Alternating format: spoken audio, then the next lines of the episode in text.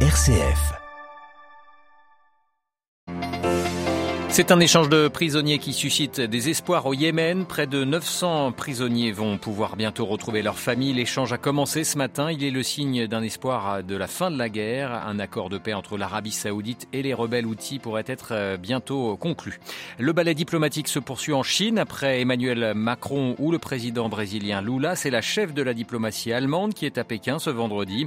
Elle a exhorté le régime chinois à faire pression sur la Russie pour qu'elle arrête sa guerre en Ukraine. Nous irons à Pékin.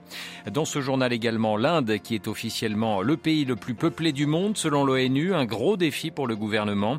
Et puis nous irons en France où le climat est à la fébrilité. Dans quelques heures, le Conseil constitutionnel doit rendre son avis sur la réforme des retraites alors que les manifestations contre le gouvernement se poursuivent. Radio Vatican, le journal Olivier Bonnel. Bonjour, des centaines de familles déchirées par euh, la guerre civile au Yémen seront réunies pour le ramadan après des années parfois de séparation. Ce vendredi, avec euh, un peu de retard sur le planning, plus de 880 prisonniers ont commencé à être échangés par les deux camps ennemis, Marie Duhamel. Des familles anxieuses de retrouver leurs proches sur le tarmac. Ce matin, un premier avion a quitté la capitale tenue depuis 2014 par les Houthis, ces rebelles chiites soutenus par Téhéran. L'avion a rejoint la ville d'Aden au sud où s'est replié le gouvernement yéménite reconnu par la communauté internationale et soutenu militairement par l'Arabie saoudite et plusieurs pays sunnites depuis 2015. En trois jours, 180 sunnites, dont des prisonniers de nationalité saoudienne et soudanaise, rejoindront Aden ou Riyad et de là repartiront pour Sahana 706 chiites, anciens détenus. Et cet échange intervient à la faveur d'un accord signé en Suisse fin mars entre les deux camps ennemis. Une détente illustrée aussi, image surprenante cette semaine, par la visite du chef de la diplomatie saoudienne à Sahana dans le salon du chef politique des Houthis, dont la est pourtant mise à prix par Riyad pour 5 millions de dollars. Des négociations sont en cours pour obtenir une trêve de 6 mois qui pourrait aboutir sur une période de transition de 2 ans afin de négocier une solution finale au conflit. Ce rêve de paix offert aux millions de déplacés yéménites en proie à la guerre donc, mais aussi à la famine, a été rendu possible par la reprise le mois dernier des relations diplomatiques entre l'Iran et l'Arabie saoudite. Et c'est la Chine qui a rendu possible la détente inattendue entre les deux puissances du Golfe qui se livrent depuis des années une guerre d'influence et parfois même armée dans la région. Merci Marie Duhamel pour toutes ces précisions. Une réunion importante ce vendredi à Jeddah en Arabie saoudite, celle des chefs de la diplomatie de neuf pays arabes. Ils doivent notamment discuter de la réintégration de la Syrie au sein de la Ligue arabe. Celle-ci pourrait être effective lors du prochain sommet de l'organisation panarabe que le royaume saoudien organisera le 19 mai prochain. En Irak, le leader chiite Moqtada al-Sadr annonce suspendre les activités de son mouvement pendant un an. Très populaire dans le pays, le Mollah ne cesse de demander des réformes et de dénoncer la corruption des élites irakiennes. Les visites diplomatiques se poursuivent ces jours-ci en Chine. Outre le président brésilien Lula en visite d'État, c'est la chef de la diplomatie allemande qui est à Pékin ce vendredi. Annalena Baerbock a exhorté la Chine à demander à l'agresseur russe d'arrêter sa guerre en Ukraine, estimant qu'aucun autre pays n'a plus d'influence sur la Russie que la Chine. Un discours bien plus virulent que celui d'Emmanuel Macron qui était lui aussi à Pékin la semaine dernière. Stéphane Pambrin. Très critique, la ministre allemande des Affaires étrangères a souligné que la Chine n'a jamais demandé à la Russie d'arrêter la guerre. Une conférence de presse aux accents plutôt rares, alors qu'à ses côtés, le nouveau ministre chinois des Affaires étrangères, Qin Gang, faisait la grimace. Elle a critiqué également la situation des droits de l'homme en Chine qui s'est détériorée selon ses mots. La ministre allemande s'est également montrée très ferme sur la question de Taïwan, où les tensions sont montées d'un cran ces dernières semaines. Une escalade militaire dans le détroit de Taïwan, où transite chaque jour 50% du commerce mondial, serait un scénario catastrophe pour le monde entier, a-t-elle affirmé. Sa visite intervient une semaine après celle du président français Emmanuel Macron et de la chef de la Commission européenne Ursula von der Leyen, qui avait également appelé Pékin, proche de Moscou, à jouer un rôle dans la paix en Ukraine. Stéphane Pambrin à Pékin pour Radio Vatican. L'Asie qui est le théâtre d'un intense ballet diplomatique. Euh, Catherine Colonna, la ministre française des Affaires étrangères, est-elle arrivée ce matin en Corée du Sud, à Séoul? Elle doit notamment aborder dans ses entretiens la menace nucléaire nord-coréenne. Pyongyang qui s'est félicité ce matin du succès du lancement hier d'un nouveau missile balistique intercontinental. Et puis la Russie, elle a annoncé euh, aujourd'hui lancer des manœuvres de sa flotte dans le Pacifique depuis Vladivostok, des exercices d'entraînement pour repousser des attaques aériennes ou encore détruire des sous-marins, a expliqué le ministre russe de la Défense, Sergei Shoigu. Des manœuvres qui sont à lire bien sûr dans le contexte de rapprochement entre la Chine et la Russie. Pékin qui a d'ailleurs annoncé la visite à Moscou de son ministre de la Défense du 16 au 19 avril prochain. C'est aujourd'hui que l'Inde devient officiellement la nation la plus peuplée du monde. D'après l'ONU, le pays compte désormais plus d'un milliard 400 millions d'habitants et détrône son voisin chinois.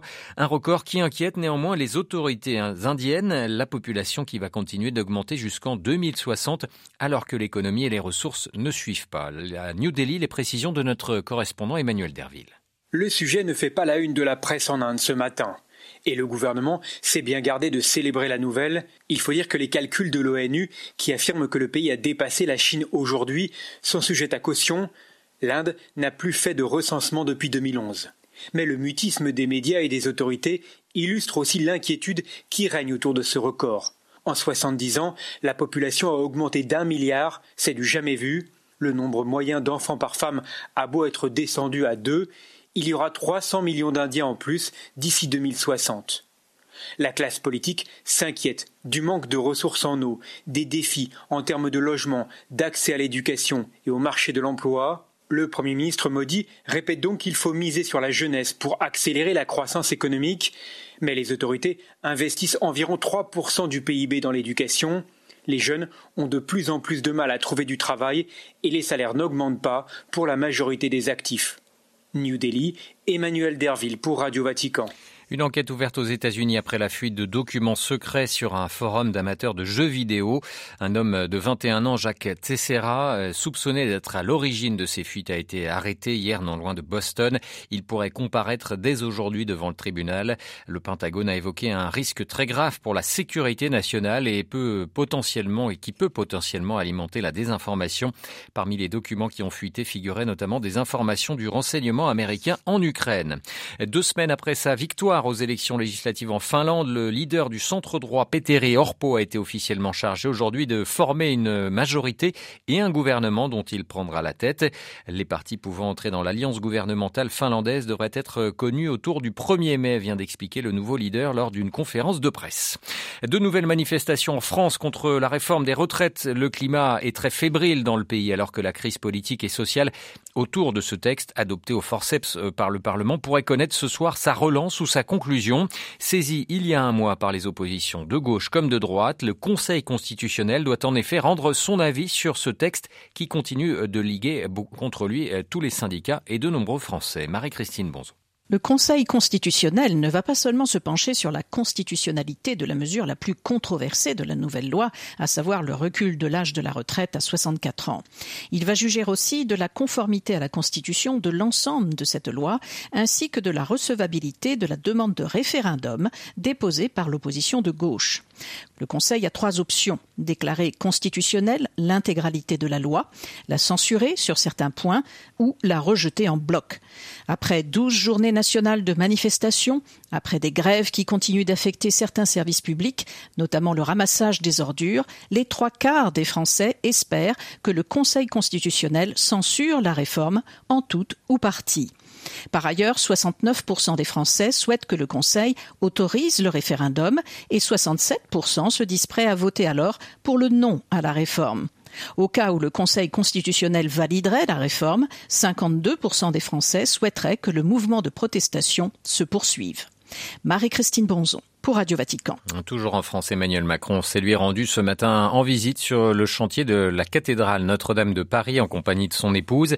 La cathédrale qui a brûlé il y a quatre ans, le 15 avril 2019. Les travaux avancent bien. Le socle de la prochaine flèche sera assemblé et prêt dès demain. Puis toujours en France, l'Assemblée générale de la COREF, la conférence des religieuses et religieuses de France, a achevé hier euh, trois jours de travaux lors de son Assemblée générale. l'axe de ces travaux était la mise en œuvre des recommandations recommandation de la SIAZ dans l'engagement contre tous les types d'abus. À 18h, vous entendrez la présidente de la COREF, sœur euh, Véronique Margron, sœur dominicaine. Et puis un dernier mot du, du PAM au Tchad, le programme alimentaire mondial qui s'inquiète de ne plus pouvoir nourrir prochainement les réfugiés en raison d'un manque des pays donateurs.